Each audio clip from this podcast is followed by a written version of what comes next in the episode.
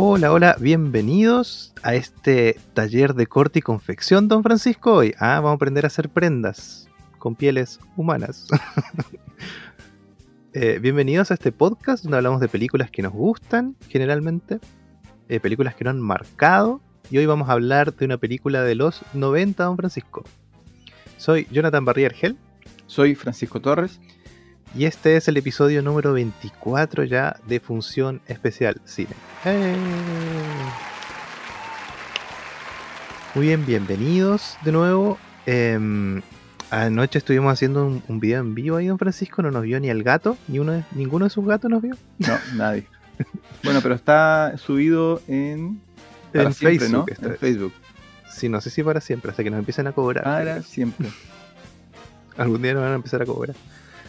Em, así que ahí vayan a, a darse una vuelta por Facebook, donde hablamos de, de las últimas películas que vimos. Eh, que, que bueno, tenemos una discusión interesante ahí con alguna película de Netflix. No vamos a decir nada más. Solo que yo tengo razón.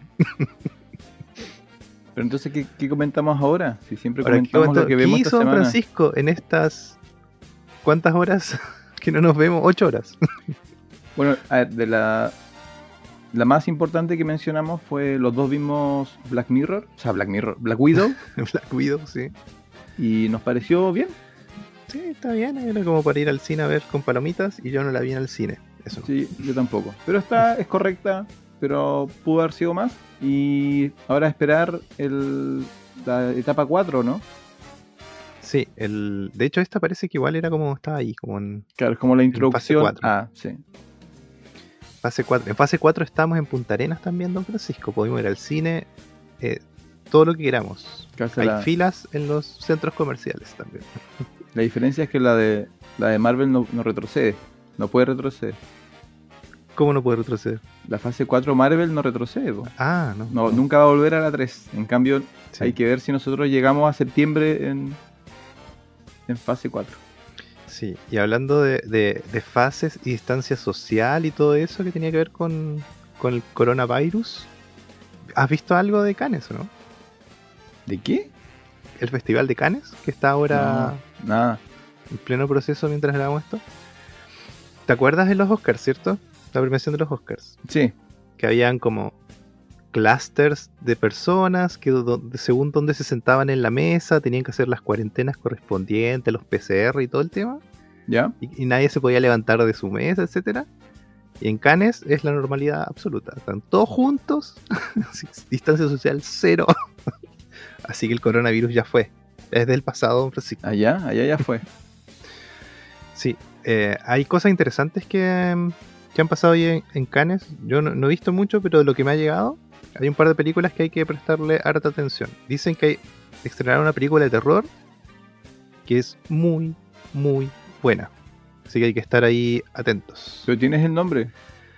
Ah, morí del nombre, por eso no quería decirlo. Eh, no, el Medium. The Medium creo que se llama. Es un videojuego. Eh, yo soy bastante desconfiado, no negativamente, pero desconfiado de cuando los festivales como Cannes hablan de, de terror. De repente se refieren a cosas como La Bruja, que en realidad no son el terror tradicional. Y después genera como harta discusión sobre si realmente es buena o no. Tú viste La Bruja, ¿no? ¿The Witch sí? Sí, me gustó. Pero no es terror. No es la película que vamos a hablar hoy día, ¿no? Que es como claramente horror, terror, asesino en serie y sangre. Mm. Yo igual no diría que es una película de terror la de ahora, pero bueno. ¿Qué- ¿Cómo la calificas entonces? De un thriller.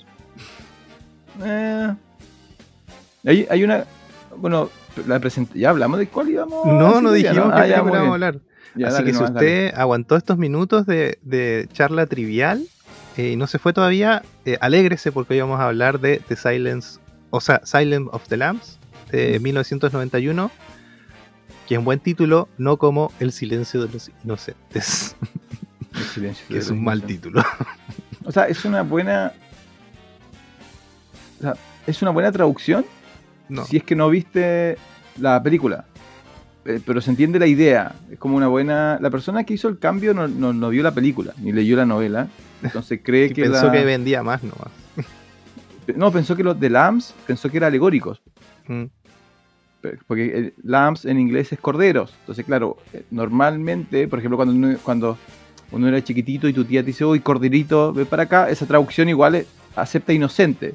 Lo que pasa es que justo en esta película, cuando hablan de corderos, se refieren a verdaderamente eh, cordero.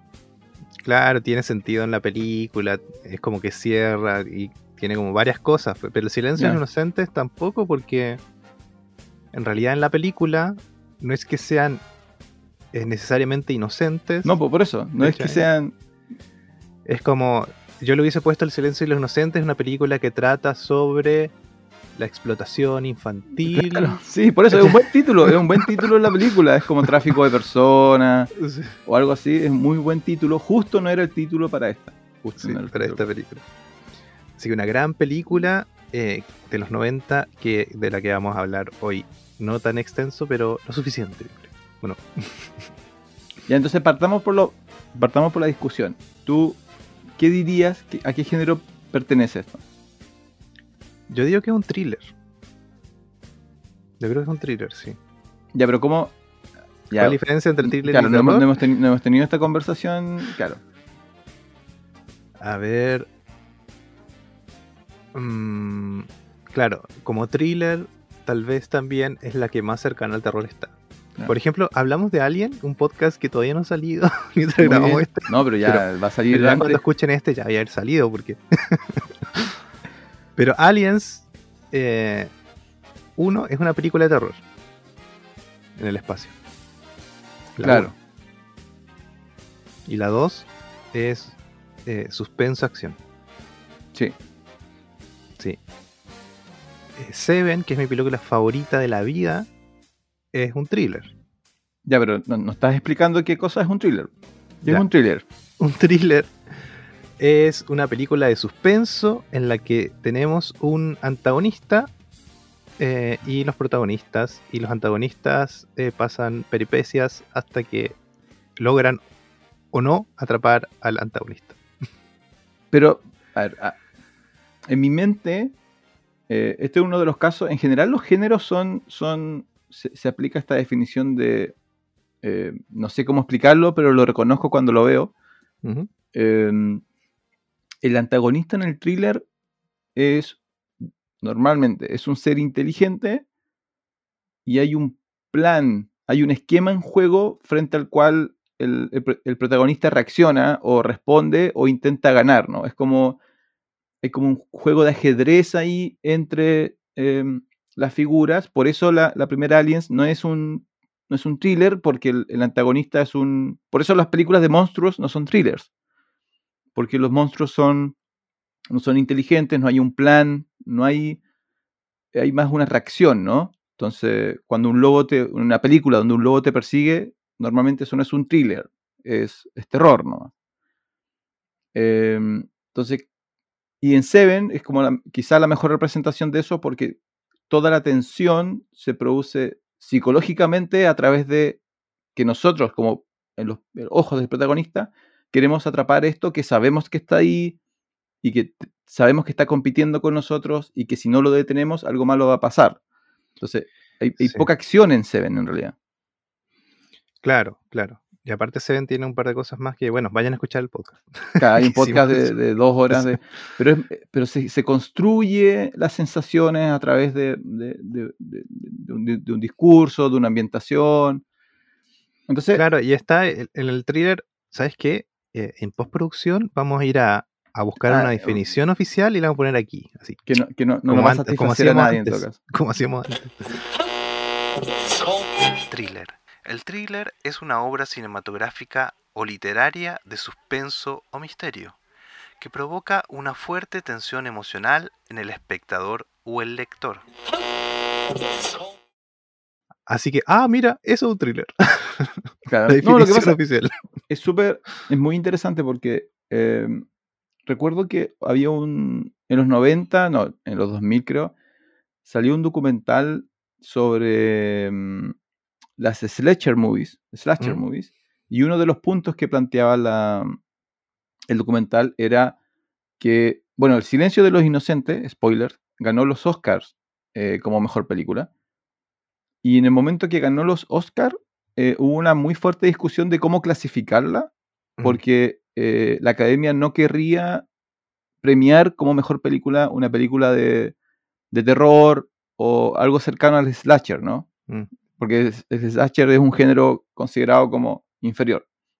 Entonces ahí es donde este documental planteaba que viene todo esto de que no, lo que pasa es que ellos, ellos dijeron que, que El Silencio de los Inocentes es un, un thriller de suspenso y en realidad, claro, el, el villano en El Silencio de los Inocentes, el, el principal de la historia, es alguien que mata gente con cuchillos, le saca la piel y luego se hace un vestido de piel con eso. Entonces, esos son, si, si alguien te describe eso, eso es una slasher.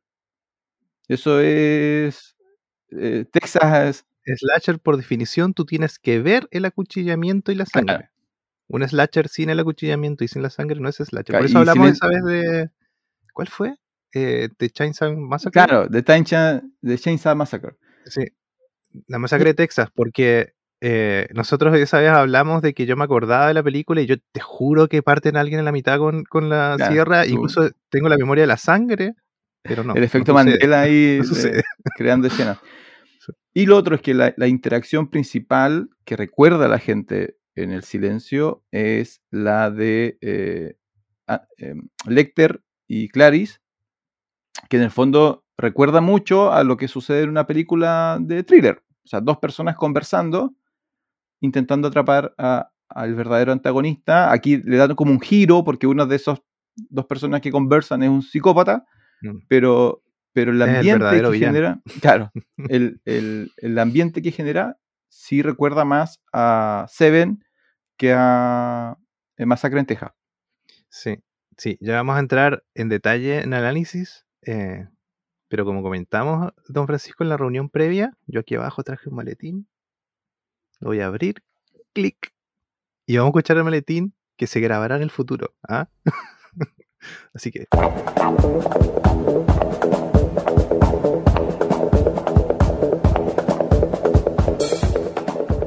Manhunter es la primera película en la que oímos hablar del Dr. Hannibal Lecter, uno de los personajes más terroríficos del cine.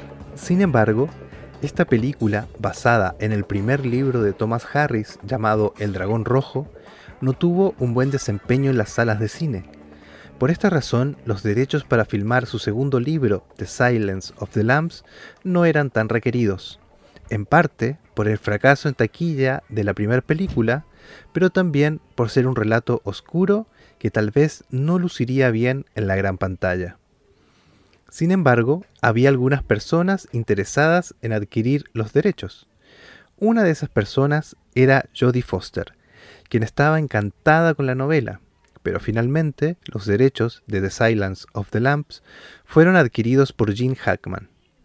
Hackman quería dirigir la película e incluso actuar el papel de Hannibal Lecter, pero por sugerencias de su entorno y de su propia hija, dejó el proyecto por ser muy violento y grotesco. Así, decidió vender su parte de los derechos a Orion Pictures. Para ese entonces, el guion ya estaba siendo escrito por Ted Tully, quien comenzó a trabajar con el director Jonathan Demme. Era hora de buscar a quien interpretaría a Hannibal Lecter. Jack Nicholson, Robert De Niro, Jeremy Irons, todos pasaron por alto el papel de Lecter, por pensar que la película sería muy violenta y grotesca. Misma opinión que tendría Michelle Pfeiffer, la preferida de Demi para el papel de Clarice. El director finalmente preferiría a un actor que ya estaba a punto de abandonar Hollywood para dedicarse al teatro en Inglaterra. Se trataba de Anthony Hopkins. Pero, con la negativa de Pfeiffer, faltaba aún una actriz para interpretar a Clarice Starling. Y aunque revisó otros 300 nombres, Dimi no estaba convencido de una candidata. La misma persona que al no poder comprar los derechos del libro para el cine, había declarado su profundo interés por interpretar a Clarice. Ella era Jodie Foster. The Silence of the Lambs, la película, sería un éxito, ganaría varios Oscars, entre ellos el de mejor actor para Hopkins, el de mejor actriz para Foster, el de mejor guion adaptado para Tally, el de mejor director para Dimi y el de mejor película. Y todo esto fue posible por ese paso al costado que varios de Hollywood dieron por pensar que esta película solo sería una película violenta y grotesca.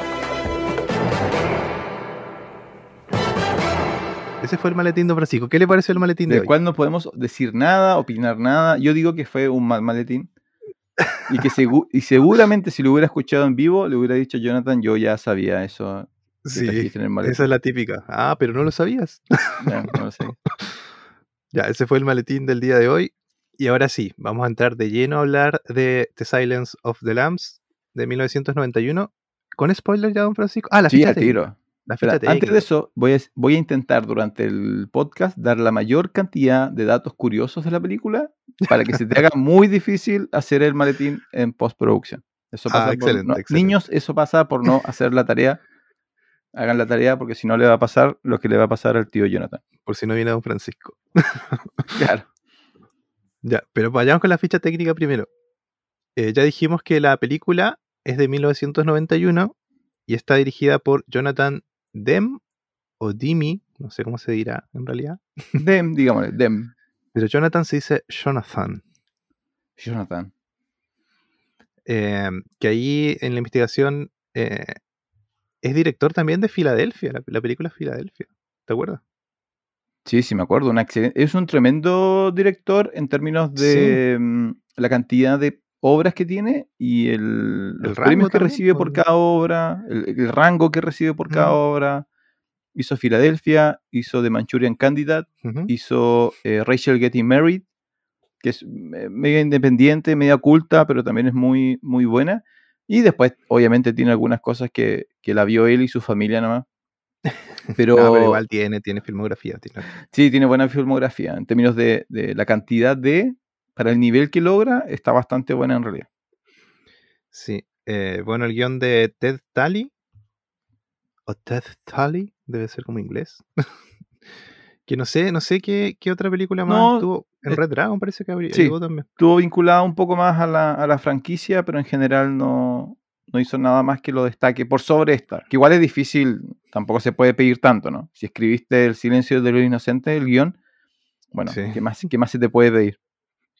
Sí. Y bueno, de actores tenemos, bueno, principal Anthony Hopkins, que no sé si hay que decir algo más de él. El último ganador a mejor actor en los Oscars. Sí.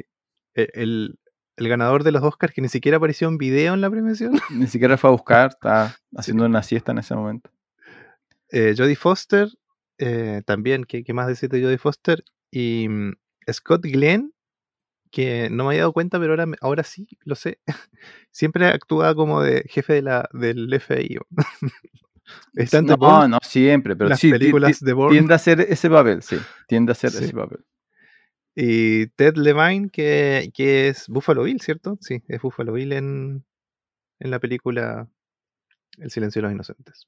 Sí, también es el, el jefe de Brian en Rápido y Furioso. Ah, sí, sí, sí. Y casi nadie, casi nadie lo reconoce porque en realidad el- el- la interpretación que hace, y yo creo que, que muy poca gente se da cuenta del nivel de la interpretación de, de Levine, porque Mm. creen que seguramente él es como Buffalo Bill. Yo creo que hizo tan bien su interpretación y es tan poco conocido en otras películas que la gente pensará que él que era él. Y en realidad él tiene otro, se mueve disti- distinto, habla distinto, está actuando muy bien en el silencio. Entonces cuando tú lo ves en otras películas, de repente te cuesta reconocerlo y dices, ¡hey! Ese es Buffalo Bill. Así es. Eh, bueno, ya habías anticipado que hablamos, ¿o no? ¿Dijiste que ganó Oscar? Sí. Sí, porque ganó Eh, Oscar. Película, una de las pocas películas, o no de las pocas, sí, de las pocas, Sí. que ha ganado las mayores categorías en la misma nominación. po. Sí, el cuarteto, se- creo que muy pocas se lo han llevado. Sí, mejor película, mejor guion adaptado, mejor director, que es como los tres más grandes, eh, mejor actor, mejor actriz. Y además fue nominada a montaje y sonido, pero sonido ganó otra película, que tenía muchos efectos especiales. En realidad yo no, Cuando pienso en gran sonido, no pienso en el silencio de los inocentes. Eh, no, no, pero sí, también. Sobre todo en las escenas finales, hay como harto de sonido. Porque Lo que pasa es que va la luz. es muy, muy complementa, claro, es que ahí donde Mm. uno se pierde, ¿no? Porque es como eh, cuando uno está sumergido en los últimos 20 minutos, uno está pensando en, en Jodie Foster, en, en Hopkins, en, en Buffalo Bill, en la dirección, entonces se te olvida que están estos otros factores complementarios, pero es como, bueno, Sí, eso y también decir que, bueno, si no lo sabía, eh, la película está basada en un libro, por eso mejor, mejor guion adaptado, Mm. eh, de Thomas Harris. ¿Se llamaba igual El silencio de los inocentes el libro? sí, Silence of the Lambs. Y tú, eh, bueno, tú leíste los libros. sí, yo leí los, los, los libros, yo... em, El Ay, libro pero- es del 80, ¿o no? eh, 88, Ah, ya. creo, más o menos por ahí. A ver, busquemos rápidamente. No, este- sí, me suena que 88. está muy cercano a... mm, Lo que pasa es que él primero escribió uno que se llama... eh, él tiene cuatro libros vinculados a Lecter. El primero es eh, Dragón Rojo, que es del Mm. 81, que en realidad comparte mucho, muchas de las premisas de, del silencio. Yo creo que... No sé qué pasó ahí, pero la historia de, de un psicólogo del FBI que va a... de un agente del FBI que va a pedirle ayuda a Lecter es la premisa de, de Dragón Rojo y del silencio. Por lo tanto, creo que quizás el, el dragón no tuvo el impacto que él quiso y volvió a contar la historia como, como que hizo Mm. un upgrade. Em, yo leí, yo lo leí porque me gustó mucho la película. Yo no sé cuándo, cuándo llegaste tú a la película. Yo no me acuerdo cuándo la vi la primera vez, en realidad. Sé que la vi siendo joven. Eh, sí, yo creo que la vi. em, a ver, sé que la vi después de Seven. Y Seven igual la vi tarde. Sí. Te aguantaste Y- harto. No es que no me aguanté, sino ¿Qué que hacías era. en tu juventud, Jonathan? Yo no, no tenía control sobre lo que veía, sino que tenía el control y si caía ahí, lo veía. Lo veía- seguramente lo veía en cable. po. No, no tenía mucho eh, contexto alrededor mío de gente que mirara cine, entonces era como lo que veía en la tele y si me gustaba así, si me sonaba, le iba a ver al cine. Ya. No, yo, como- yo recuerdo haberla visto y no haberla entendido. Como que no entendía lo que, lo que, lo que pasaba. De hecho, la segunda vez que la vi ya más adulto, recién entendí que había una subtrama de Buffalo Bill. Como que Mm. no, no, de hecho no, no me acordaba y, y me- y mezclé la historia, la primera vez creo que mezclé la historia de Lecter con Buffalo Bill. Como que se me, se me cruzaron, como que pensé que, que cuando ella estaba en la casa buscando a alguien, pensé que estaba buscando a Lecter y después tenía toda una confusión.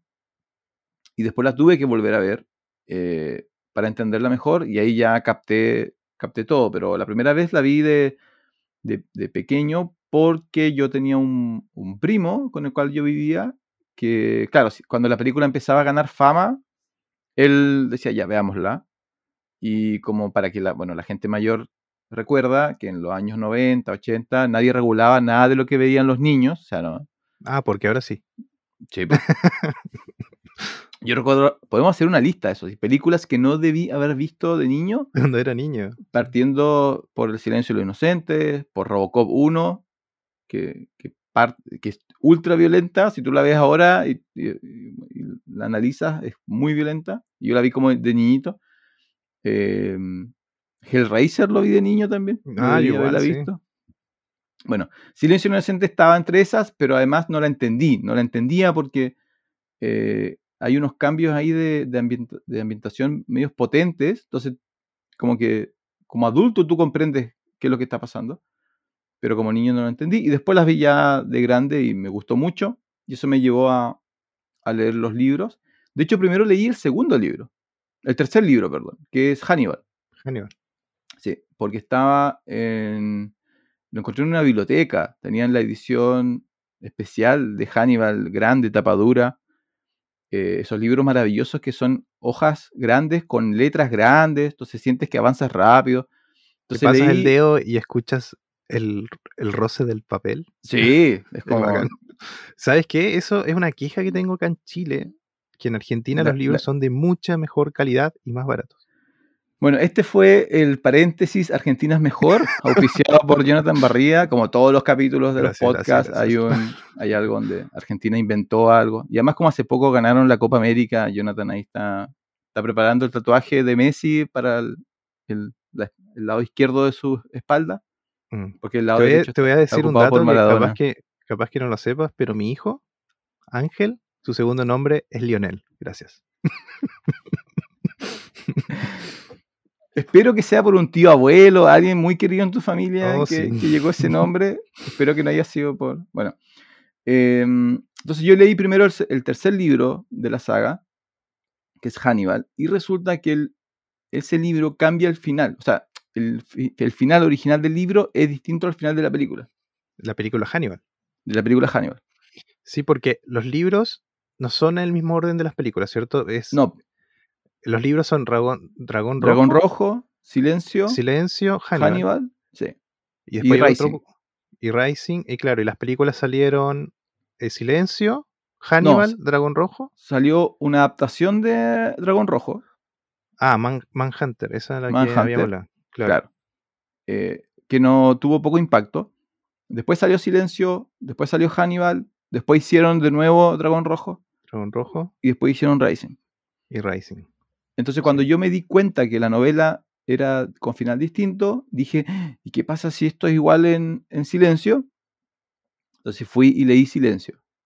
Y no, Silencio está adaptado eh, casi uno a uno y hay pequeñas diferencias en términos de mm, cosas que se pueden desarrollar mejor en una novela que en una película, pero Claro.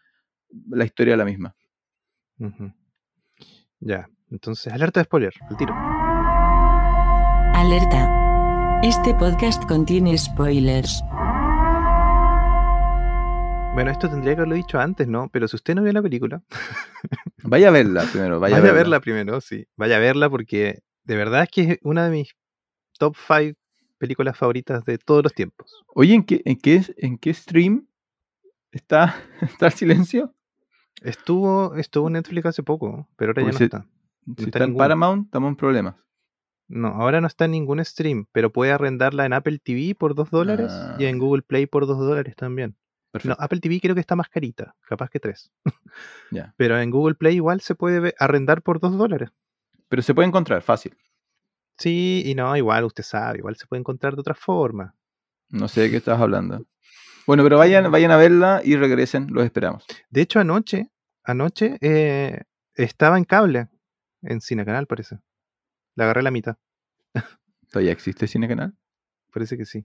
Por lo menos en el cable de ahora.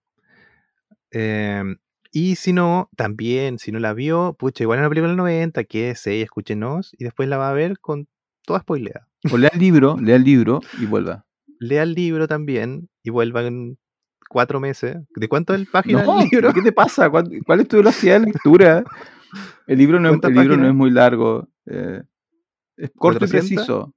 No, no, creo, con suerte. Harris, Harris escribe libros bien concisos en realidad. Ah. No es, no es Tolkien, no, no, no. Ah, ok, genial. Em, ya hablamos de la película. Eh, ya dije que es una de mis preferidas. Se imaginará por qué. Porque es oscura y no hay eh, felicidad en la película. Ni una. Ni siquiera en Jodie Foster recibiendo su, su diploma y al final. Pero a ver, contemos, para los que no lo sepan, em, la historia es, a ver, porque para las personas, para cuando la vimos la primera vez, la mayoría de la gente no sabe nada de Lecter. Estamos hablando de los 90.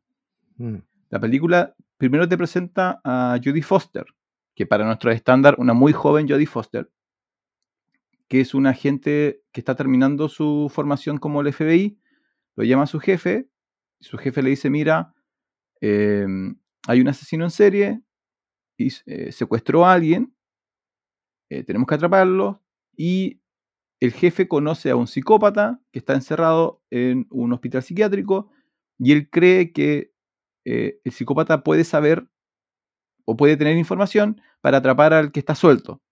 Ese psicópata, el que, al que van a entrevistar, es Hannibal Lecter. Eh, y Jodie Foster, que su personaje se llama Clarice, lo mandan a eso y ahí ella conoce a Hannibal y la película trata de ella teniendo pequeñas entrevistas con Hannibal, intentando reunir información para atrapar a este otro asesino que se llama eh, Buffalo Bill.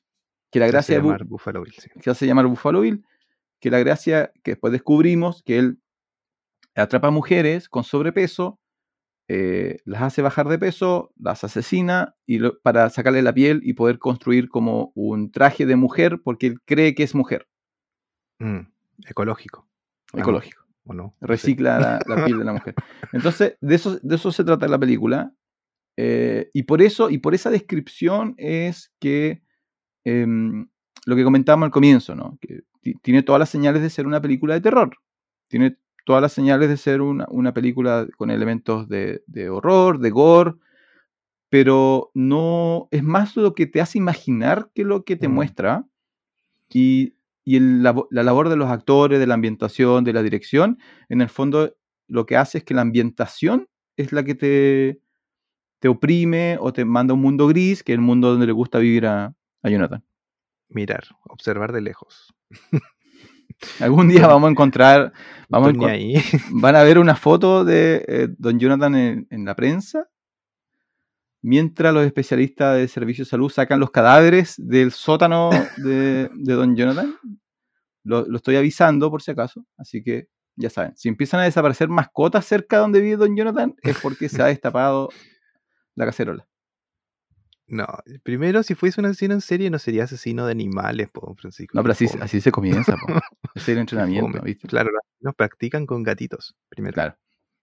¿Qué vamos a hablar? Ah, ¿de qué se trata eh, Hannibal? Hannibal se trata, además de lo que dijiste, de la lucha de la mujer por caer en un lugar eh, donde no estaban preparados o, ¿cómo se dice? Romper estándares, eso es.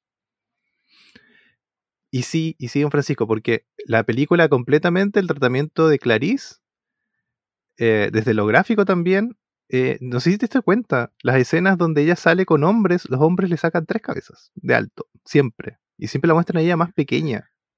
Y todas las mujeres que trabajan en el FBI son todas pequeñitas.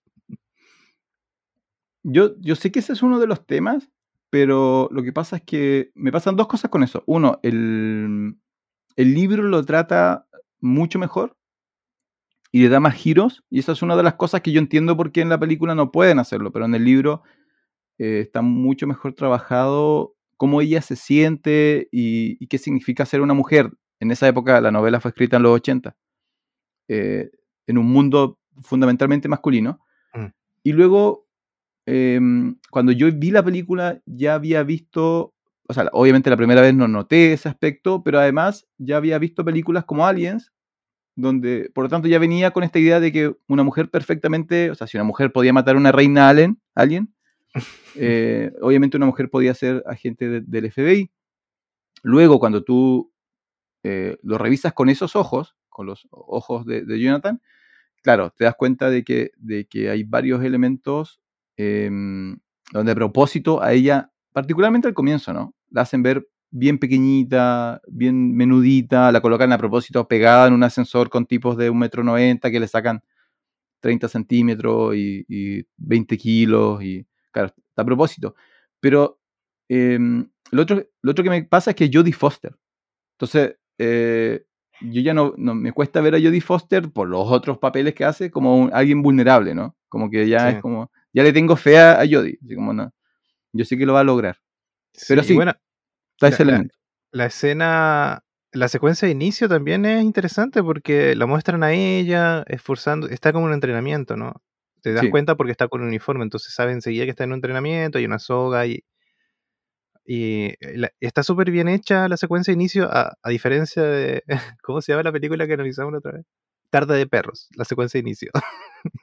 no tiene nada que ver con Ah, película. no, pero porque está, claro, Ya, pues entonces ella está como esforzándose, cuesta arriba, transpirada, en un lugar donde hay neblina, el bosque, la bruma. Es como todas esas pequeñas cosas que uno dice que, ah, si le ocurriera grabar ahí, no, señor. Está pensado. Porque en el fondo ese es el, el relato de, del punto de vista de ella, lo que le pasa al personaje de ella. ¿Por qué siguen llegando mensajes? Eres muy popular. Así que esa secuencia inicia y como dices tú, de repente llega su jefe y le dice, hey, tengo que hablar contigo. Y se la lleva y, y le... ¿Cómo es? Parece que la lleva directo. Directo le dice, tienes que ir a hablar con Hannibal. Ah, no, le muestra, le muestra fotos. No, lo que pasa es que, sí, primero le muestra la carpeta del caso activo. Sí, sí, es sí, el sí. caso de, de Buffalo. Y luego ella está entrenando en em. Guántico, Guántico, que es un- el lugar de entrenamiento de- del FBI. Entonces el jefe la acompaña a, creo que a tomar un avión o un auto que lo va a llevar al, al lugar psiquiátrico, pero el jefe no va Mm. porque de- después, claro, cuando Ah, tú lees claro. las novelas, el jefe tiene una historia con Hannibal. Ah. Claro, porque la película en realidad es como que lo presentan nomás. Bueno, en la película igual uno hablamos, cuando está bien hecho, tú le crees a la película y no necesitas mucha más información, pues. Está bien armadito eso. Pero claro, Claro. ¿por qué la lleva justo ahí?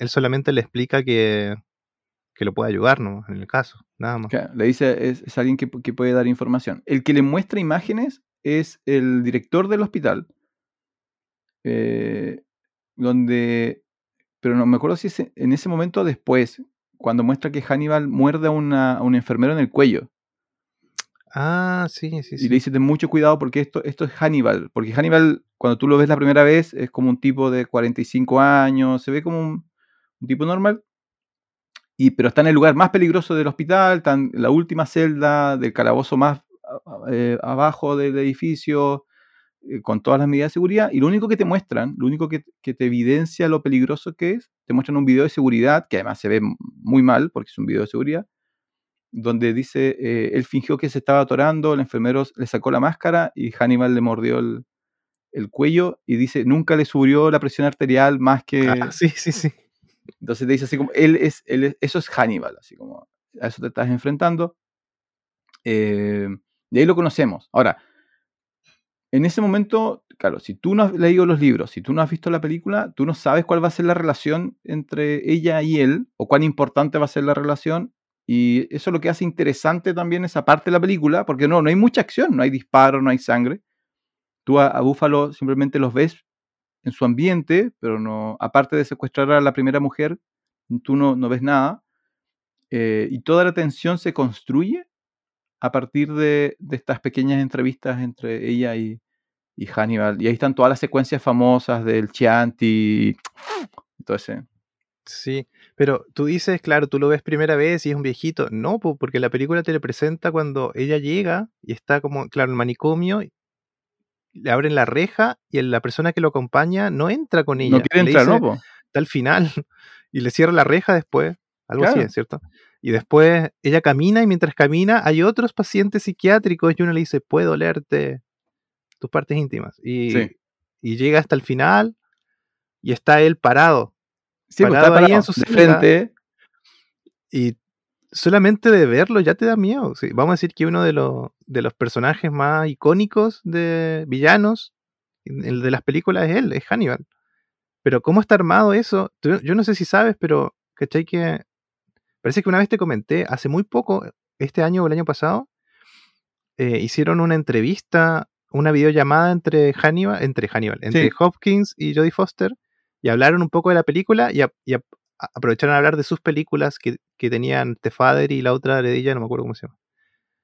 Em, ¿Cómo se llama la película de ella que salió hace poco igual? El año pasado. El, el mauritiano. El Mauritiano, sí. Y hablan de eso y él dice que, que le agradece igual al director porque le dejó colocar parte de él al, al personaje. Entonces la escena era que ella llegaba y él iba a estar sentado en la cama. Y él le dice, no, eh, pero Hannibal debería estar parado. Y él le dice, ¿por qué? Porque él debería oler cuando llega.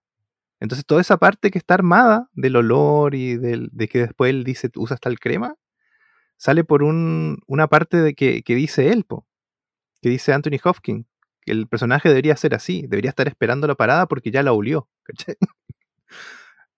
Y si bien en la película no, no te dicen exactamente eso, pero sí cuando él dice, yo no huelo, no huelo lo que dijo él, pero sí huelo que tienes tal crema. O de repente debes usar tal perfume. Sí, hay algo ahí de... mm, Ahora, de nuevo, la primera vez que yo lo vi, a mí no me dio miedo. Eso no me dio miedo, porque es como... No es lo que tú esperas como con el... Con el psicópata. no parece psicópata realmente. Tiene algo raro, pero no es lo que tú, lo que tú esperarías. Y claro, ah, después vas descubriendo eh, por qué todo el resto le tiene miedo y por qué ella también después te termina teniendo miedo igual. O sea, igual no todas las entrevistas son, son muy exitosas para, para Clarice. Eh, el personaje, mira, a mí lo que me gusta del personaje, eh, pero también depende de... Mm, al personaje lo han interpretado tres actores. Hopkins, eh, el, actor que lo tomó en la primera Dragón Rojo, que no recuerdo el nombre, y luego lo tomó Madet, Madsen, en la serie. Mm. Y cada uno lo ha, lo ha atacado de, distinta manera. Yo con lo que me quedo, y eso también tiene que ver con, lo que pasa en otras películas, es que él, él es un...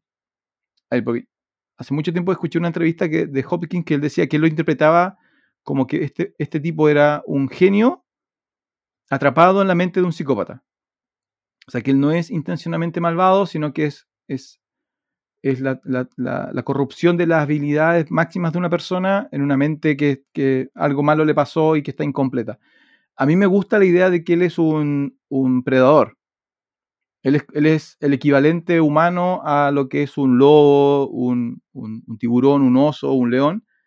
Y, y, por eso siempre, como dices tú, lo del olor, lo, como, como, si él estuviera captando quién, está, quién se acerca y cuáles son las características de la persona que se acerca y cómo va a tratar a esa persona, entendiendo que él es el que está en poder, ¿no? Él es el lobo. Entonces, como dices tú, por eso es muy, desde el actor es muy buena decisión que lo, que lo haya esperado de pie. Y así como, no, yo te estoy esperando a ti. A que estuviera sentado así como, ah, llegaste, podemos conversar.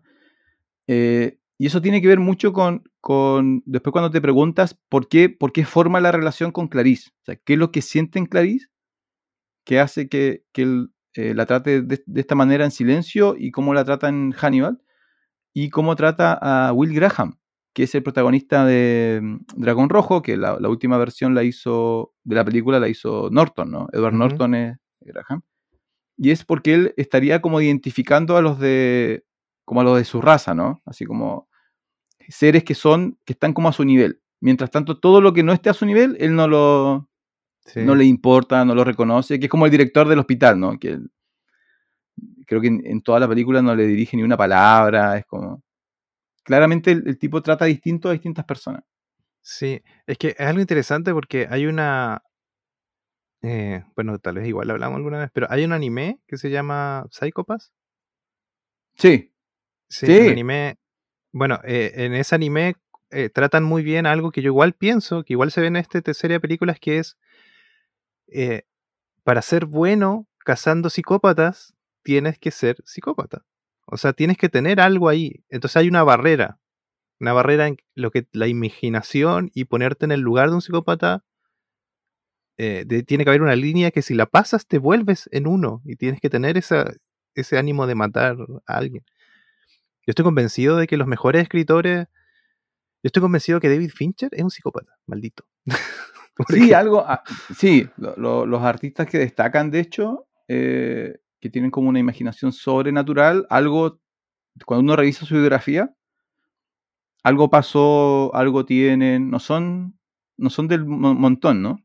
Claro, tienen que tener algo. Y en, estas películas de Hannibal se muestra eso. Sobre todo en, cuando aparece Will Graham, eh, él igual le dice, tú tienes que meterte en la mente de un psicópata para poder ver lo que estás viendo. O sea, tienes que pensar como él. Claro. Entonces, ¿cuál es la barrera? Si en el fondo la barrera es solamente no matar. Claro. Sí, no, Psycho eh, juega mucho, es muy silencio de, de, lo inocente en muchos aspectos en realidad. De hecho, hay una, un episodio donde van a buscar un consultor y van a la cárcel y la cárcel es, un tipo que es súper psicópata, artista, no sé qué. Es muy sacado de silencio inocente esa Sí, hay muchos elementos en común. Ahora, mira, volviendo, antes que se me escape, eh, porque igual lo estaba pensando.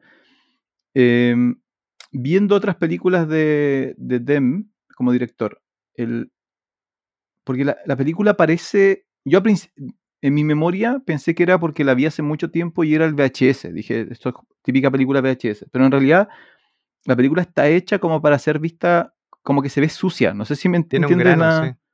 Como que se ve el- todo se ve sucio, la ropa, la- como que la ambientación es un mundo eh, nublado. Como que el mundo está eternamente nublado, los edificios. eh, Hay un juego bastante ahí, no al extremo de Seven.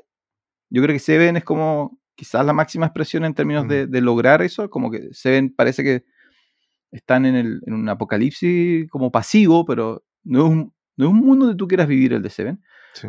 Y Silencio comparte harto, como que no recuerdo, creo que no hay ningún momento donde hay un paisaje agradable, todo todo es sucio, todo es oscuro. El único momento en que, igual sin irse de la estética de la película, es cuando ella recuerda, ella deja de, ¿cómo es?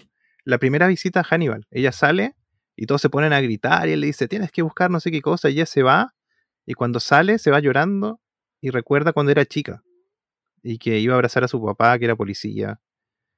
Tengo recuerdos de que esa, esa secuencia es como la más limpiecita de todas, pero aún así está dentro del, de toda la estética.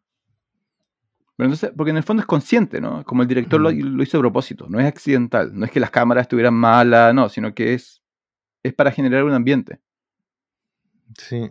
eh, que claro que en otras películas hacen el recuerdo y te cambian el color, te hacen como varias cosas como para que te des cuenta que efectivamente es un recuerdo. Acá solamente lo que hacen es que no hay tanta suciedad nomás, pero el resto es casi todo igual que el resto de la película. Mm.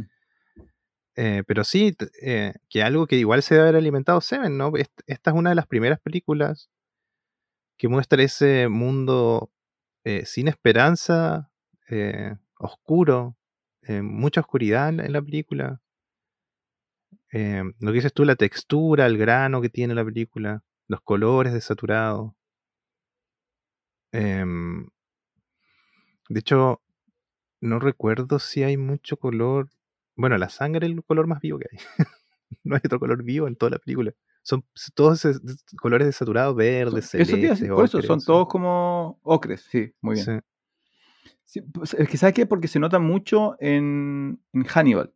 Cuando ves Hannibal, que además no está Judy Foster, pero eh, los colores cambian absolutamente. Mm. Entiendo también la ambientación, porque Hannibal sucede fundamentalmente en Italia, en, en Florencia, creo.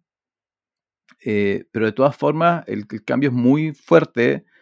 eh, aparecen colores vivos, es como un tema verano en, en Hannibal. Y ahí donde uno se da cuenta de que, claro, que hay mucha intencionalidad en, en lo que eh, el silencio quería lograr y que lo logra muy bien y que tiene que ver mucho también con estas instancias de... mm, eh, del, pe- de- pareciera ser un mundo dominado por los psicópatas. Es como, Mm, solamente vivimos en el... La película sucede fundamentalmente en el hogar de los psicópatas, en, en- en la, en la celda de Lecter y en la casa de, de Búfalo. Entonces Sí. eso también te genera como, obviamente Clarice y los agentes de, de la justicia son, son los, los que están en desventaja constantemente.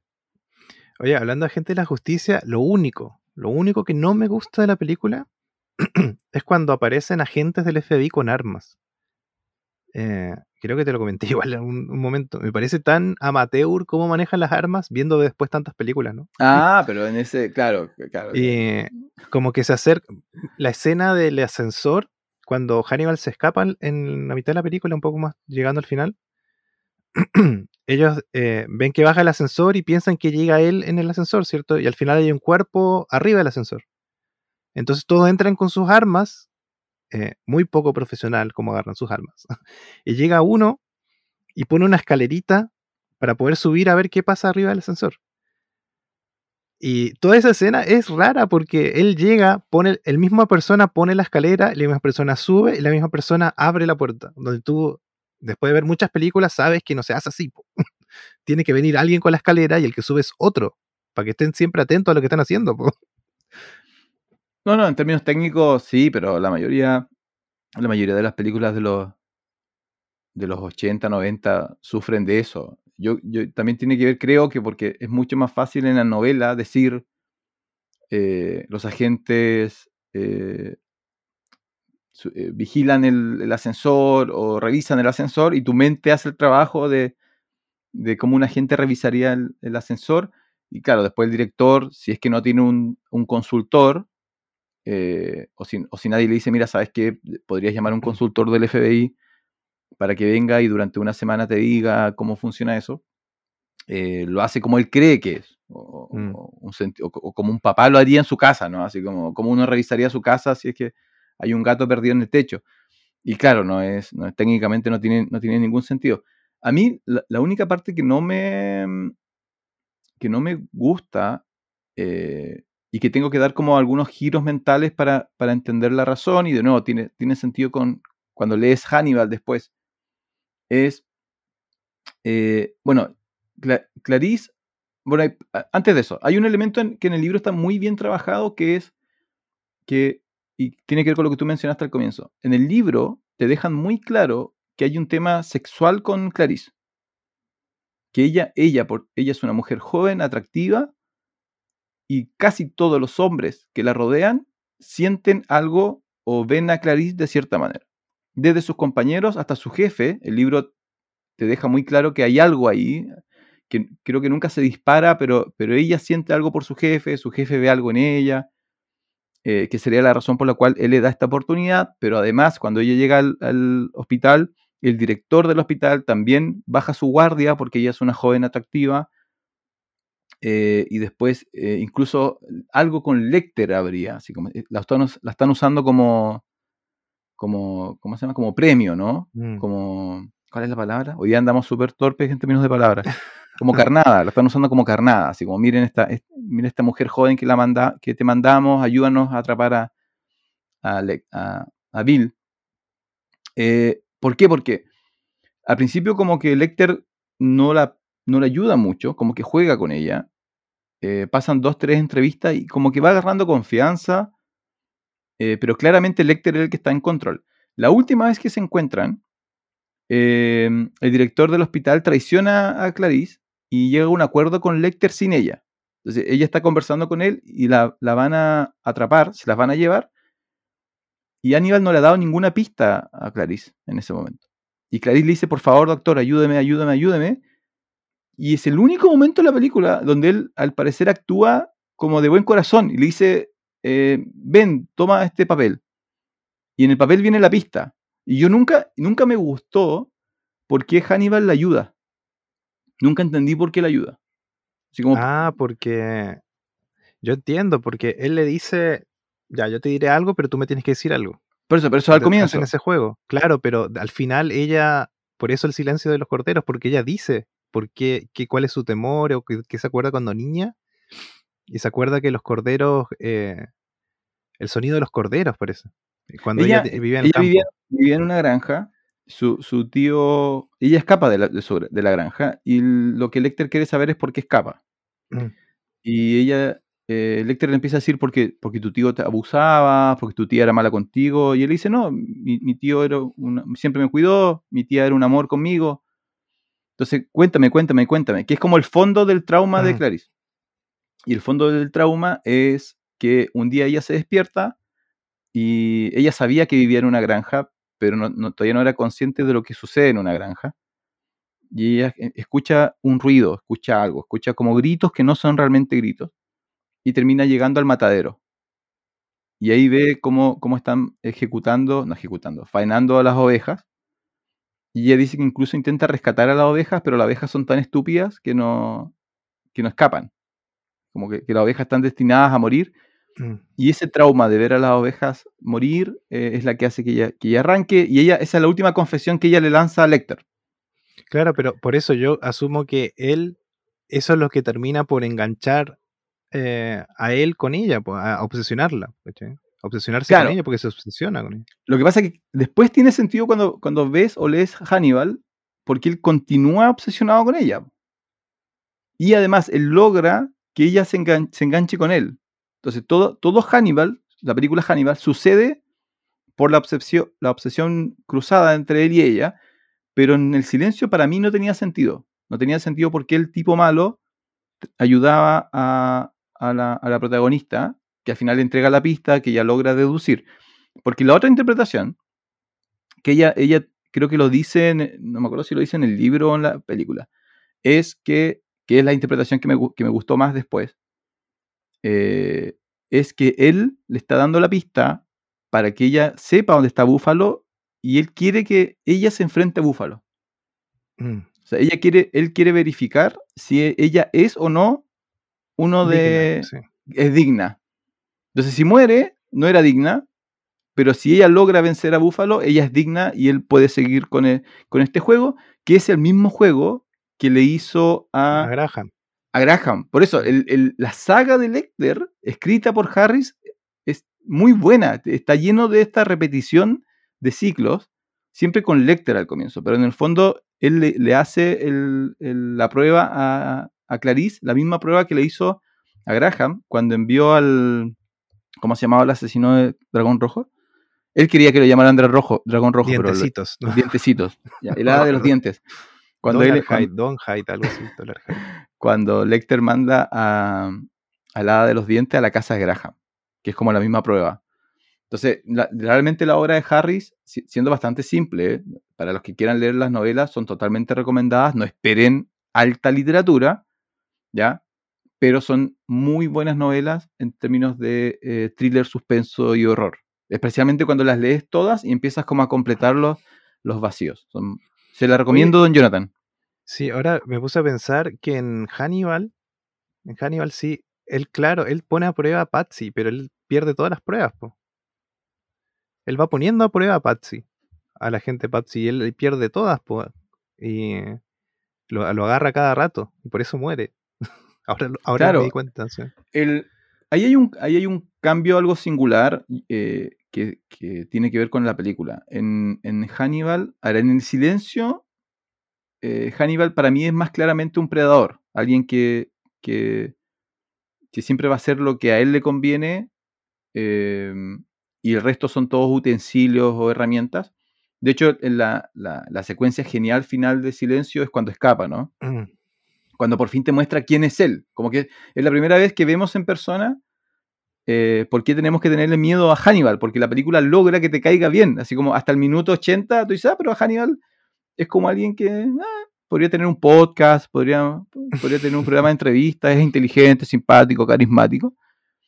Eh, y él está en una jaula, en una habitación gigante, con, y con dos guardias, y él de- decide liberarse. Además, lo presentan de esa manera, así como se aburrió. Así como ya Hannibal se aburrió y quiere irse, ejecuta su trampa y mata a palos a, a dos guardias y te muestran, el, la, por lo menos cómo mata a uno a palos, y como que te muestran su verdadera cara, ¿no? Esto es Hannibal Lecter. Y en la película Hannibal, a continuación, él creo que solamente mata gente que de alguna u otra manera se lo merece, como que lo transforma más como en un antihéroe. sí, claro. sí, sí, Como que a todos solamente muere personas que intentaron traicionar, hacer que daño. tocan mal la flauta, por ejemplo. Claro, que tocan mala flauta. Algo así. En cambio, la no sé qué primera. instrumento era. Sí, eh, sí, uno, uno era la. El no, no, clarinete, parece. No sí, sé. sí, merecía morir. Em, te cuento el final distinto en Hannibal, ¿no? Ya, sí, sí, sí, estamos. O, ya- con o lo sabes. No, no, no. Dale. ¿Lo sabías? Ya. Para los que no han visto Hannibal, la, la saga entre Clarice y Lecter en las películas termina cuando ella, em, él, ella, él la rescata de un accidente, la lleva a una casa y la intenta como, como convencer de que sean socios y ella eh, agarra a estas esposas de policías y atrapa a Lecter en, en la casa y le da como la elección de, o sea, Lecter tiene dos posibilidades para escapar, o la mata a ella o llega la policía y, y lo atrapan. Y Lecter encuentra la tercera vía, que es que él se corta la mano. Él, él se corta la mano y sale corriendo y lo vemos escapar en un avión. Esa es la película. Sí. Entonces, la opción es cortarle la mano a ella o cortarle ella. la mano a él, sí. Claro. o él, claro. El, en el libro, Hannibal rescata a, a Clarice de un, de un tiroteo, la cuida, la sana, por un pequeño periodo de tiempo le da ciertas drogas, y luego eh, hay una conversación donde él le da a entender que él quiere reconstruir a su hermana muerta en Clarice. Ya. Eso es lo que él quiere.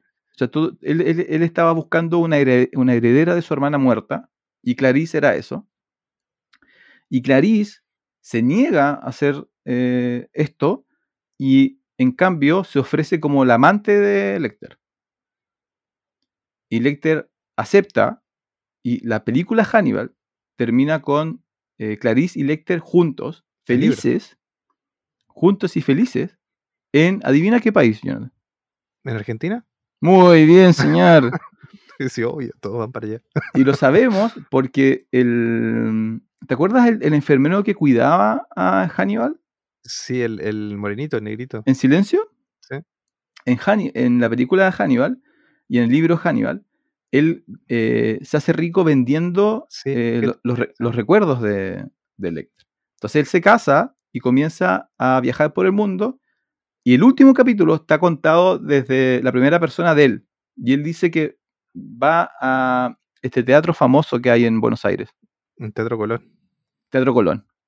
Él, y se sale mencionado así. Voy al Teatro Colón, voy entrando. Dice, y de repente veo dos figuras, no sé, como a 20 filas más adelante. Inmediatamente los reconozco, sé lo que son, sé lo que significa que estén juntos. Me doy vuelta, tomo el próximo avión a Buenos Aires y jamás, de, Buenos Aires y jamás regreso a Argentina en mi vida. Entonces, la saga en el libro termina con Clarice junto con, con Lecter. Un dato de esos que te gustan a ti, el Teatro Colón dicen que tiene el 98% de acústica, que es uno de los mejores del mundo. Eso. ¿Quién, di- Ya. quién dice eso? ¿Qué nacionalidad tienen El las personas que dice. dicen eso? Oye, pero en, no sé si acuerdo bien, pero en Hannibal, una de las cosas que le venden a, a Gary Oldman eh, enfermo, La máscara. la máscara, le, le- no, le venden una radiografía o no. Aparece Sí. una radiografía y esa radiografía fue tomada en Buenos Aires o no, en la película. ¿O estoy equivocado? Eh, no sé si en Buenos Aires, pero sí en Latinoamérica. Mm, Sí, me parece que ahí sale el dato. Como que ahí Sí, hay- hacen el juego con el libro. porque Sí, hay una, hay Sí, operación que, que, el- que Lecter se tiene que realizar. No me acuerdo si tenía otro Mm. dedo o algo así. Hay una, una, una radiografía de su mano. Em, eso sobre el final del libro. El resto de las novelas son bastante, bastante cercanas a, a las películas. La, la más débil de las películas es Rising. Mm. Eh, y de hecho el, el libro es uno de los más débiles. Simplemente el tipo quiso contar por qué Hannibal está loco. ¿Tú viste Mm. la película, no? La vi, no tengo recuerdo si la vi entera, pero sí acuerdo que. Lo que sí te puedo decir es que las cosas que me acuerdo haber visto no me gustaron. Y lo, lo que más recuerdo es que no, no, no, no había forma de creer de que él era Hannibal. ¿cachai? Como la forma en la que estaba hecha el personaje o la actuación de él. No. Claro, yo no, yo no vi la película, leí el libro. Por, por lo tanto, mi, mi- mi mente completa ese vacío. Yo me imagino un Anthony Hopkins más joven, ¿no? Em, y para los que no saben, él, él simplemente. A mí me recuerda mucho, y por eso me cuesta tomarlo un poco en serio, a la historia de Magneto. Sí, sí, igual. Como raro. Yo no sé por qué me acuerdo. No sé, puedo estar equivocando películas, pero incluso aparece un sable samurái en algún momento Sí. en la película. Sí.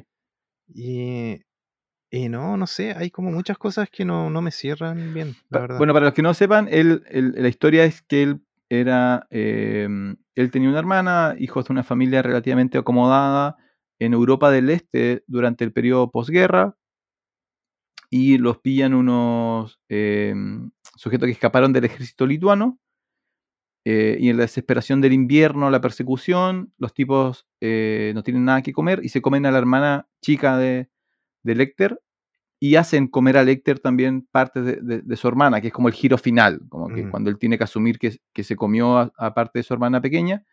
Misha, creo que se llama la hermana. Y, y de ahí vendría el tema del canibalismo. Entonces la película y la novela es la venganza de, de Hannibal respecto a estos tipos y cómo los va cazando. Entonces, de hecho, uno de los grandes problemas es que para efectos de la trama general, la, ahí Lecter es como el héroe, es el, el agente vengador. Se enamora de una profesora que hay, creo, o de una estudiante de, de origen japonés. Entonces, por eso hay como espadas. Sí. Y hay un juego con, con una máscara samurai, que es como la primera máscara que, es- que se pone en su vida, que es muy similar a la máscara de, Mm. que usan en el psiquiátrico. Eh, en general tuvo, tuvo mala recepción, eh, en parte porque no sé si la gente realmente quería la historia de origen. La gente quiere la historia de origen de estos monstruos, ¿o no? O simplemente son más divertidos conocerlos cuando ya están formados. Sí, es que en realidad hay formas de hacerlo diferente, po. O sea, se podría haber hecho la historia de origen de otra forma, no mostrar exactamente por qué es caníbal y por qué, sino otra, una parte nomás, ¿cachai? No tratar de entender por qué es así, Claro. sino que demostrar tal vez de dónde viene eso nomás. No, no sé si me explico bien. Pero por ejemplo, a ti, ¿te, te interesa saber de dónde viene John Doe de Seven? Eh, ¿O prefieres que La tu que mente no. alimente ese, no, yo prefiero, en ese caso, pues es que es un caso bien especial, porque igual es un, es un, a ver, la parte de Hannibal es Hannibal, primero porque es súper inteligente y segundo porque es caníbal, ¿cierto? Son como los dos rasgos Claro. característicos. Pero John Doe es él porque es John Doe, porque nadie sabe lo que es. Claro, por eso, ¿te gustaría saber quién es? No, porque es su Ah. esencia. Su esencia es no saber quién es. Claro, Ok. por ejemplo, sa- sabemos que hay un, hay un elemento religioso. Algo religioso Claro. le pasó. Claro, pero no sé. eh, ahora he estado viendo mm, la serie Mind, Mindhunter Sí, de- qué buena, muy buena la serie. sí. y ahí te muestran, bueno, parte de ficción, parte de realidad de, de los asesinos en serie y te dicen cómo van armando el perfil psicológico y dicen, bueno, a este la madre lo trataba mal. y por eso hay, una, hay un- gran parte de las personas que si la, la mamá te, te trata demasiado mal, Siempre, ¿te has dado cuenta que siempre la mamá? madre. Sí. Tú, tú, Y- puedes, tú como papá puedes hacer lo que quieras, tu hijo no van a ser psicópata. Pero tu mamá manda a tu hijo una noche sin postre y, y- y desaparece el gato. Al otro día ya no está el gato. ya. Eh, Claro, entonces como ese tipo de trauma es como más, no sé, como más real, como más... Pero tampoco sé si quiero saber de la mamá de Hannibal. Claro. O capaz que salga una película que se llame La mamá de La Hannibal. familia de Hannibal. No, menos mal que ya detuvieron el, el- ¿La serie la viste? No, la serie no la he visto todavía. La serie es. em, tiene más elementos positivos que negativos. La verdad es que la interpretación del, del Hannibal es distinta. Es, es un. Primero porque toda la primera temporada de la serie, creo, creo que las primeras dos temporadas de la serie, eh, el universo todavía no sabe que Hannibal es Hannibal. Oye, pero antes de... ¿Es, es que él, en el fondo, él seduce a sus pacientes para que hagan las cosas? ¿O ¿Es algo así o no? No, no, no. no. Ah, no, estoy equivocado. Perdón. ¿Por qué? ¿Qué, qué serie estabas viendo? ahí? Pensé Igual que me- él me gustó tenía pacientes y le llenaba la cabeza para que haga los actos atroces. No, no, no. Él, o sea, a ver, siempre hay un tema de manipulación en Hannibal. Mm, Siempre. Eh, lo que pasa es que, claro, co- como te digo, como las primeras temporadas, el mundo no sabe quién es él. Tú ves lo que él está haciendo. Entonces, claramente entiendes que él está manipulando ciertas cosas para lograr sus objetivos. Pero, pero porque el resto del mundo no sabe quién es Hannibal. La razón por la cual no puede hacer eso en las otras películas es porque todo el mundo sabe quién es él y, está el FBI encima de él, y la- etcétera, etcétera. La serie es súper recomendada, la verdad es que la, recomiendo. Tiene otro ritmo, es distinta, no está Hopkins, pero, pero lo hace fantástico. Eh, la, última temporada es un poco más débil, porque como que se quedan sin tiempo en realidad. mm. La serie lo que hace es contar, es una precuela de Silencio, una, precuela de Dragón Rojo, perdón. Es una precuela de Dragón Rojo y después te empieza a, te empieza a contar todo. De Dragón Rojo, toma elementos de Hannibal, toma algunos elementos de Silencio. Dicen que si no hubieran eh, cancelado la serie, la, la siguiente temporada iba a aparecer Clarice. Eh, Pero hay una serie Clarice ahora. que dicen que es horrible.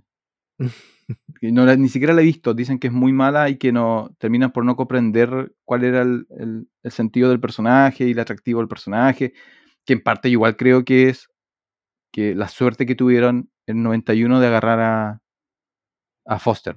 Mm. O sea, si no, si no hubiera sido Jodie Foster y no hubiera sido Anthony Hopkins, no sé si, si la película es, es- es un éxito. Quizá hubiera sido recordada, pero realmente le achuntaron medio a medio. eh, aunque, aunque Foster tenía esa. Bueno, Foster estuvo en Taxi Driver igual. Sí, pero ¿a quién? Yo había leído que querían a otra actriz para es- esa vez y dijo que no. ¿Quién era? Bueno, no importa. ¿Sabes la, la que me. Y, y em, me recuerda a Foster a. Ay, la de. Tu, tu, tu princesa Amidala. Amígdala. ¿Sí? ¿Cómo se llama? Ah, no me acuerdo el nombre porque no me acuerdo. Pero ¿Portman? sabemos quién es. ¿Natalie? Natalie Portman. No, no es Natalie Portman. ¿O sí, Natalie Portman? Sí, pues Natalie Portman. A ver, busca rápidamente. Para que no quedemos Natalie vergüenza. Portman, sí. Natalie Portman, ya. Es que Natalie Portman estuvo en El Asesino, el profesional. Sí. También muy joven. Entonces me recuerda la carrera de, de Foster, no sé por qué me recuerda a, a Portman. Y físicamente me recuerdan a las dos como, como actrices co- que son pequeñitas, eh, flaquitas, pero pueden hacer cara- eh, carácter muy fuertes. Como que, Mm. como que me, me- siempre las vinculo, así como si, si hubieran hecho Lecter, en- si tuvieran que hacer un remake de... Bueno, Portman igual ya está, ya está mayor ya en todo caso, ya no sirve. Bueno, si hubieran, eh, si hubieran hecho un remake de, de Silencio en los 2000, Portman yo creo que era la perfecta Clarice. Sí, pero ¿sabes qué? Eh, eh, yo creo que de, de las películas, las películas de Hannibal está bien elegida Jodie Foster porque se, tú la miras y se ve inteligente, ¿no? ni siquiera po. tiene que hablar y se ve inteligente. Eh, William Graham, que es Edward Norton, ¿cierto? Él igual tiene cara de inteligente y sagaz, Y un poco psicópata. sí. Pero la otra, ¿cómo se llama? Julian Moore, No, yo amo a Julian Moore. No te metas con pero a Julian mí me parece que no era el papel para Moore. ella. Julian Moore. Era... em, Porque es como, ella es como, claro, es como más impersonal y como más, el papel que tiene, ¿no? En esa es como más fría, pero no, no, tú no la, no la ves y la ves tan inteligente como los otros dos personajes. A eso no, voy, es como, Pero la, la Clarice, por eso, la Clarice de la película de Hannibal, mm, yo creo que le calzó más Moore. Pero yo, por eso, no sé cuánto el director jugó, Jodie juega con no eso. quiso hacerla, po. Claro, yo no, no sé, yo no sé si hubieran ofrecido Hannibal a Foster, cuánto hubiera cambiado la película. Mm. Pero ella no Porque- quiso hacer, no sé por qué, parece que no le gustó el guion. Eh, Puede ser, puede ser eso, eh, puede ser que quizá tenía otro proyecto, o puede ser que tu- hubiera tenido miedo de quedar atrapada Mm. como bueno como le pasó por ejemplo que no creo que hubiera pasado pero pero le pasó a Jamie Lee Curtis que queda, queda atrapada como como estos personajes de película de terror o yo creo que eh, eh, siempre ha hecho papeles muy distintos Foster en, en distintos momentos de su vida. Eh, para el pa- para la Clarice que necesitaban en Hannibal que es como más un agente del FBI me parece que Moore calza bien pero sí tienes razón que, que en la mm, como interpretación del personaje, el, el núcleo del personaje, que es Clarice, y Foster es como era eh, el, personaje. Por eso me gusta mucho, por eso te digo, Natalie Portman me gusta mucho. Tiene una película de ciencia ficción, no me acuerdo cómo se llama. Ah, sí, Aniquilación, sí. Esa. Es Y ahí ella está haciendo, toma muchos de esos elementos, pues una mujer inteligente, fuerte, autónoma, es como bien. Y ahora va a ser Thor. Ah, pero va a ser la Thor, sí, no, ojalá lo hagan bien. Ese personaje es bien, es bien bueno si lo completan. Bueno, pero volviendo a, a Silencio. Bueno, la serie de nuevo, la serie recomendada tiene más elementos positivos que negativos. Un gran Hannibal Lecter, un gran Will Graham, muy buenos efectos. eh, pero es otro tipo de Hannibal. eh, de hecho, leí una entrevista donde decían que el Hannibal de la serie es como. El de las películas es como un monstruo. Es como Dr. Jekyll y Mr. Hyde. El de la serie es como Satanás. Es como alguien que, que no debería estar ahí y que claramente está influyendo de manera negativa en el mundo. Es como bien rara la interpretación, pero es muy buena, es muy buena. Y, y qué bueno que no, no intentaron imitar a Hopkins, porque Sí, igual entre las películas yo creo que son diferentes Hannibal también, aunque es el mismo actor. sí, eh, porque viste que en este, yo no sé, no sé el- si el libro se inspira en el libro o qué, pero ¿cachai? Que él está como vestido como de presidiario. Incluso no sé si en algunas partes parece que tiene musculosa y se le ven los brazos. Es como bien raro. Y después en, en Hannibal, la película Hannibal, es como más refinado, se viste de traje, tiene su sombrero. Es como raro, ¿no? Esa parte, ¿no te parece a ti? el, El Es silencio que- del inocente es como típico presidiario. Nomás que está sí, con el engominado hacia atrás, que no sé de dónde saca el gel, pero eh, engominado hacia atrás y como musculoso, siempre está como así. es que sabes, sabes qué, qué es, pero yo no sé si esa, esa fue la interpretación. ¿Sabes a quién yo creo que están intentando vincular de alguna manera? A mm, eh, los prisioneros eh, arios. Ah, sí, puede ser como, claro. No sé si has visto típica película de... Sí, sí. la- Es como la- la, la estampa que, que le, que le ponen al como personaje. muy casi militar, como muy... Claro, eh, ahora, el, la idea de... mm, Lo que pasa es que en silencio te dicen que él pertenecía a la alta alcurnia de- del país, eh, pero claro, no te lo pueden mostrar. En Hannibal te lo muestran. De hecho, así es como conoce al personaje de Oldman. Eh, porque era como de la socialité, en el fondo. Mm. O sea, Lecter es de la socialité. Por eso te digo que, que en en la primera parece, parece más un predador, ¿no? Parece alguien que, que, que, claro, puede ser muy amable. Claro, puede ser Sin amable, puede ser simpático, pero si, si te quiere. Igual que un lobo, ¿no? El, el lobo, oh, qué lindo el lobo corriendo, hermoso el video, pero si te lo encuentras en tu patio, no le vas a sacar una foto. Como, vas a cerrar la puerta y vas a Salvo que llevar. seas Liam Neeson. Salvo que sea. No, esa- de hecho, esa película me decepcionó. o bajó mi nivel de felicidad. por- Eh, no, yo creo. De nuevo, creo que, que es uno de los personajes mejor interpretados con, en distintas películas, con, con distintos actores, pero logran entender bien su gracia. Y por eso yo creo que no hemos encontrado otro. No sé si ha habido otro Hannibal en realidad. No sé si hay otro. Otro que haya alcanzado ese nivel de. Porque es, una- es un Mm. psicópata. O sea, Sí. a ver, ¿cuántos, ¿cuántos psicópatas la gente usa camisetas con su cara? Hannibal. ¿Cómo? No entiendo, no entendí la pregunta. Tú- si tú ¿Cuántas vas caminando personas por la, usan camisetas de claro, si tú Hannibal? vas caminando por la calle y ves a alguien con una camiseta de Hannibal, tú dices, ah, uh, buena, silencio, pero en el fondo es el villano. Mm. Es un psicópata. Darth Vader. Te, te iba a decir Darth Vader, un genocida que mató niños y la gente compra funcos con la figura de Darth Vader. Sí, tengo como 12 o 10 ahí Yo creo que, porque el último, el último que, bueno, Joker, Claro. Joker es, un psicópata y el otro el de, mm, el de Juego del Miedo, ¿no? Jinso. Sí, pero yo no me... ¿Quién sería una polera de él? No, pero la, la- la mascarita, el ah, monito la mascarita, con- sí, Sí, el bonito, sí. Sí. Entonces, cada cierto tiempo aparecen estos personajes que en realidad no te deberían caer bien, pero por alguna razón te caen bien. No sé qué dice eso de, de la mente humana, pero yo creo que Hannibal es el más exitoso en, en ese nivel. Eh, me acordé del villano de Bastardo sin Gloria, ¿cómo se llama? Eh, correcto, correcto, correcto. Pero, ah, pero ahí la diferencia es que él en su primera película recibe su castigo. Claro, sí. Entonces es más como el actor, se reconoce al actor y el personaje es como que bueno, ¿qué le pasó eso? En cambio Hannibal, creo que las películas, claro, él, claro, la película termina y él se escapó. Él termina en libertad en, en la última película. Sí. Sí, ¿cierto? Sí, en todas se escapa. po. Entonces se escapa. Comiendo, dándole comer cerebros a los niños. Claro, el- los platos de comida. Creo que, creo que hasta hay una página que, que tiene como los platos que prepara, así como cómo preparar los platos de Hannibal. Sin la parte ¿Cómo humana, así, como reemplazando la parte humana por otras cosas. Debe haber- te apuesto que hay una, parada- una página que dice cómo preparar cerebro humano. Ahora, eh, vo- volviendo un poco atrás, qué bueno, qué bueno ah, para mí, para mí, eh, y lo hemos conversado varias veces, el, el- mi constante molestia de que, de que Spotlight ganara los Oscars y no Mad Max.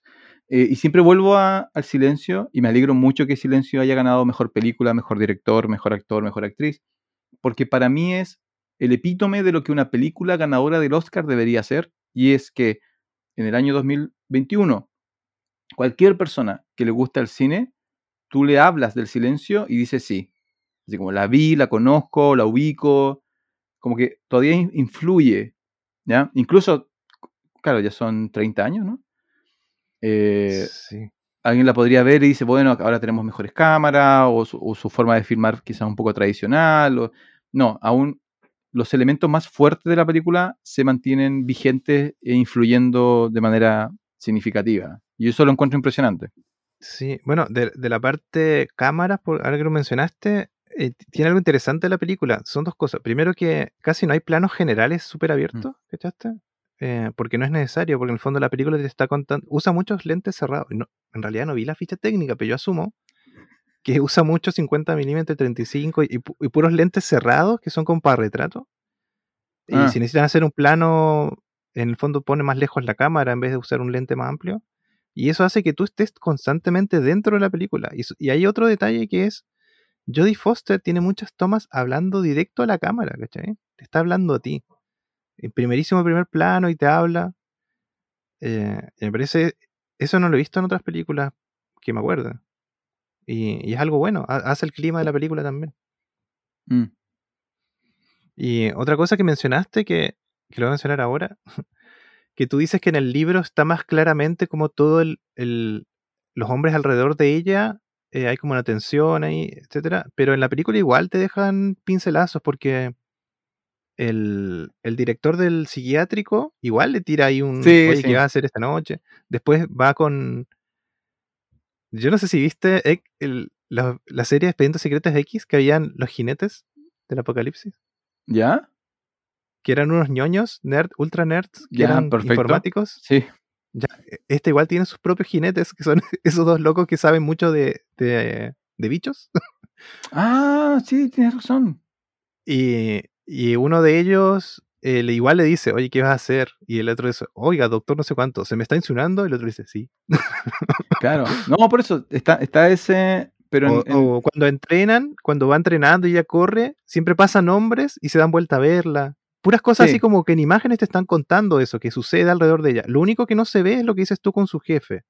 Eso no sí, se ve. hay algo, hay algo con su jefe y, y de nuevo, en- el libro te permite eh, saber que ella sabe. Mm.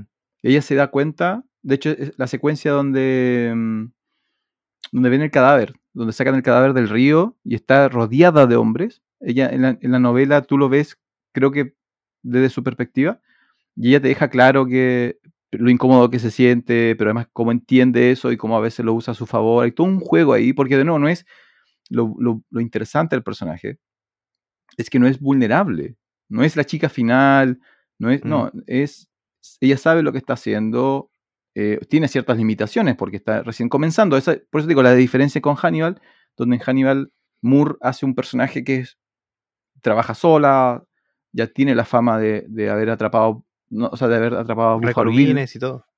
Entonces, claro, es, es distinto el, el- el- el juego, pero eh, en la novela es mucho más fuerte. Y se entiende también por la época, ¿no? En, en los 80. Eh, bueno, hoy día no sé cuántas mujeres FBI hay, pero debería Sí, ser pero más igual normal. está, lo bueno de esta película es que incluso hasta el final, ¿no? Cuando ella ya está con Buffalo, sabe quién es Buffalo Bill, lo tiene enfrente y está en la oscuridad y dispara, eh, se gasta todas las balas de su, de su revólver disparándole. eh, el sonido de ella respirando fuerte, está nerviosa, es que es una persona normal igual, por más FBI que sea, Claro. igual eh, es un, un lugar de estrés. Y, y el personaje de, de la segunda película no es así, po. y eso es lo que me falta a mí, le falta humanidad a la segunda. Mm, Es más agente FBI, po. Sí, es más dura, es como. yo Creo que eso le falta. Sí. Eh, pero bueno, yo creo que eso es, ¿no? Silencio de los inocentes. Me Igual dio ganas de verla. más. ¿Sabes que La verdad que me, me dio ganas de. Me da ganas de verla. No recuerdo cuánto dura. ¿Cuánto dura? Eh, creo que casi dos horas, ¿o no? Ya. A ver, justo aquí la tengo, casualmente. Una hora 58 minutos. Ya. No, sí, es, buen- es buena. Y, y- y tiene muchos elementos. ¿Tú la volviste a ver hace poco? Eh, sí, vi la mitad. Porque estaba en el cable y la vi y me quedé viendo. Eh, tiene muchos elementos, mucho detalle. Bueno, todo lo que tiene que ver con el, con el póster, ¿no? El póster y la. ¿Es una polilla? Ah, sí, eso, cierto que lo noté. El, eh, claro, el póster es. ¿Es la cara de ella o no? No me acuerdo. Sí, pero es la, cara, de ella. Eh, y su boca está tapada por una polilla, porque en la película una de las cosas por las que saben quién es es porque dentro de uno de los cadáveres encuentran la crisálida de una polilla, ¿cierto? Sí. Entonces ella va a ver a estos expertos, que son los nerds que te digo yo, y la abren, y claro, la polilla tiene una calavera. Y dicen, ah, es, y dicen el nombre técnico, estas solamente están en Asia, qué sé yo. Ya, cosa que el afiche, aparece esa polilla desplegada con la calavera, y yo no sabía. Pero resulta que la calavera está hecha por cuerpos de mujeres. Sí. Depende del póster. Depende del póster. Claro, y esa, esa formación eh, fue de Dalí, pues Dalí tiene una obra donde él sacó fotografías con las mujeres haciendo una calavera, que son como cuatro o cinco mujeres, y se llama Involuptas Mors, se llama su obra, de Dalí. Ahora, la, la polilla existe. Por si acaso. Mm. Y tiene una forma de calavera, no, no es una calavera, pero tiene una forma de calavera, no está formada por mujeres. Y claro, el juego que también es, el póster de la película y la carátula de la película y la carátula de la novela. Yo he visto distintas versiones donde a veces es la polilla natural y otras veces tiene muy claramente estos, estos, estos cuerpos humanos, que son mujeres porque son las que mueren en, en, en la película. El póster es icónico, en realidad yo lo he visto en, bueno, en paredes, hay gente que se tatúa la, la polilla, nunca falta la gente que se tatúa ese tipo de cosas. Mm. Eh, pero es bien, es bien icónico. ¿Qué quisiste decir con eso? No vamos a decir nada. ya cachamos. Ojalá que las cosas estén bien, sí, pues cuando salga el podcast. Así verifico, así verifico si, si escuchan o no el podcast. Si después recibo comentarios sobre ese tipo de cosas. Qué buena. Eh, ya. Em, sí, eso es. O sea, igual da para mucho más hablar de la, de la película, pero la vamos a dejar descansar un poquito. Sí, en realidad terminamos hablando de toda la saga. eh, em, lo que pasa es que es, es, es la saga, es una de las más sólidas. Mm, tomando en cuenta la cantidad de directores, actores, periodos en la cual se desarrolló y formas en la cual se desarrolló, es, es una de las, más, de las más sólidas. Y como dices tú, tiene este efecto cable de que vas cambiando de canal y de repente ves a Anthony Hopkins haciendo el... Y dices, ah, ya, ok, me quedo, me quedo 20 minutos viendo silencio o ves a una parte de... Ni siquiera alcanzamos a hablar del villano de Dragón Rojo, que es, es, es impresionante. Pero podemos hacer un podcast de Dragón Rojo. Démosle con otra. Sí. Ah, para retomar esto, eh, porque realmente ahí hay un trabajo de actor muy bueno, casi todos se acuerdan de Norton, pero en realidad es el, el antagonista el que la, el que la rompe. Sí. Yo, yo no Em, entiendo cómo hay, hay gente, yo, bueno, uno sigue mucha gente que habla de cine, otros podcasts, y hay gente que separa mucho las películas y, y dice que, claro, que si te gusta El silencio de los inocentes, eh, ¿cómo te puede gustar El dragón rojo? Y como que, no sé, no sé por qué ese odio, pero a mí me parece que las tres sí son diferentes. eh, Sí, pero mantienen varias cosas que me- por separado, si vieras una, obvio que te dan ganas de ver la otra. No. Para mí sí, claramente la mejor es esta. Eh, sí, no, a mí, a mí, yo sin ningún problema veo. Y no lo digo yo, lo dice la academia. Yo sin ningún problema veo las tres. Rising no, no la he visto, por lo tanto no puedo opinar. eh, pero las otras tres para mí son son súper sólidas. Lo que pasa es que esta es más. Esta es la película. O sea, es una gran película. Que además es una gran película de, de thriller. Que además es una gran película de, de personajes de terror. Pero es una película sólida en sí. Mm. Y claro, Dragón Rojo no es una gran película sólida, es una gran película de, dentro de la saga del silencio. Y lo mismo con Hannibal, tiene muy buenos actores, pero no, no, no estaría en un top 100 de películas transversales, donde el silencio sí, sí va a estar ahí. Em, y eh, no, la mitología que crea, como te digo, cuando, cuando lees las novelas y empiezas como a anudar cosas, eh, Harry la, la rompe realmente en ese sentido. Muy bien. Así que eso fue eh, Silence of the Lambs de 1991.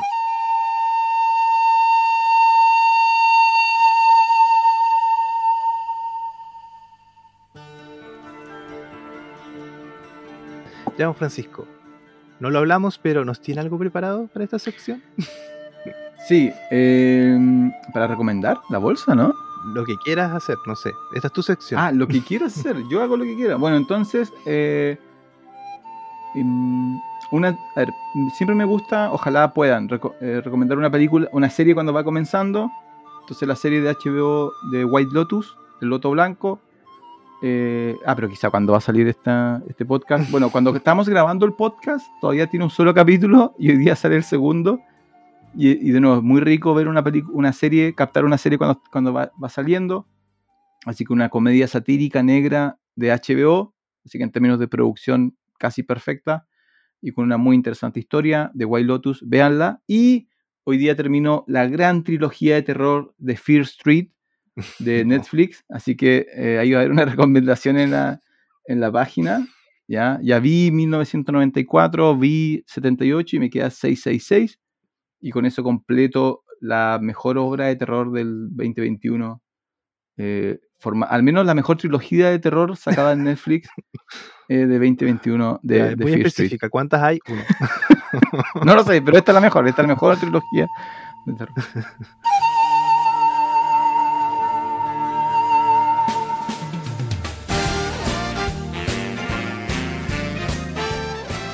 Eh, bueno, eso. Yo pensé que iba a sacar ahí su, su no sé, su box office, ah, su, Oye, ¿verdad? Su No, ni lo comentamos, no lo olvidamos. sus Lo que pasa es que curiosidades. si ya ganó, ya, ya con que haya ganado el Oscar, Que nos quedamos en silencio. De o los tú tenías, lo que pasa es que, lo que pasa es que seguramente Jonathan tenía torpedo.